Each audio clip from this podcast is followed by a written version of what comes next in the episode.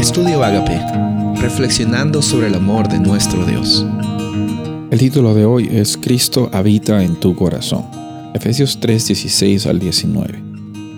Le pido que por medio del Espíritu y con el poder que procede de sus gloriosas riquezas, los fortalezca a ustedes en lo íntimo de su ser, para que por fe Cristo habite en sus corazones. Y pido que arraigados y cimentados en amor, puedan comprender junto con todos los santos, cuán ancho, largo, alto y profundo es el amor de Cristo. En fin, que conozcan ese amor que sobrepasa nuestro conocimiento, para que sean llenos de la plenitud de Dios.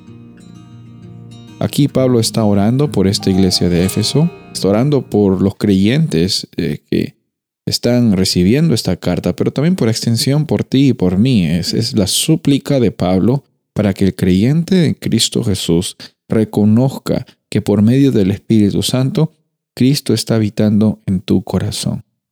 Reconocer que Cristo vive en ti, que ya no se trata de ti, ya no vivo yo, dice Pablo, más Cristo vive en mí. Y cuando Jesús está viviendo en ti, las acciones que tú estás teniendo no son para que la gente te reconozca a ti, sino es la motivación y la influencia del Espíritu Santo que hacen que tus acciones y tu vida y tus palabras y tus, y tus momentos altos y bajos incluso sean oportunidad para que el nombre de Dios sea glorificado. Encontramos que este amor que Jesús tiene para ti, este amor que Dios tiene para la humanidad, va más allá que cualquier tipo de constructo cognitivo, más allá que cualquier tipo de, ideología, más allá que cualquier tipo de, de incluso concepto que tú intentas comprender acerca de esta realidad. El amor de Dios va más allá del conocimiento. Es una experiencia, es una realidad que momento a momento, día a día, segundo tras segundo, nosotros tenemos la oportunidad de vivir con nuestro Padre Celestial. Y, y esto es una realidad. Ya no se trata de las cosas que tú haces o que no haces, ya no se trata de de cuántos problemas tienes o cuántos problemas no tienes, o que si tienes menos o más que tu vecino, que tu familiar, que tu primo. La vida no es una competencia.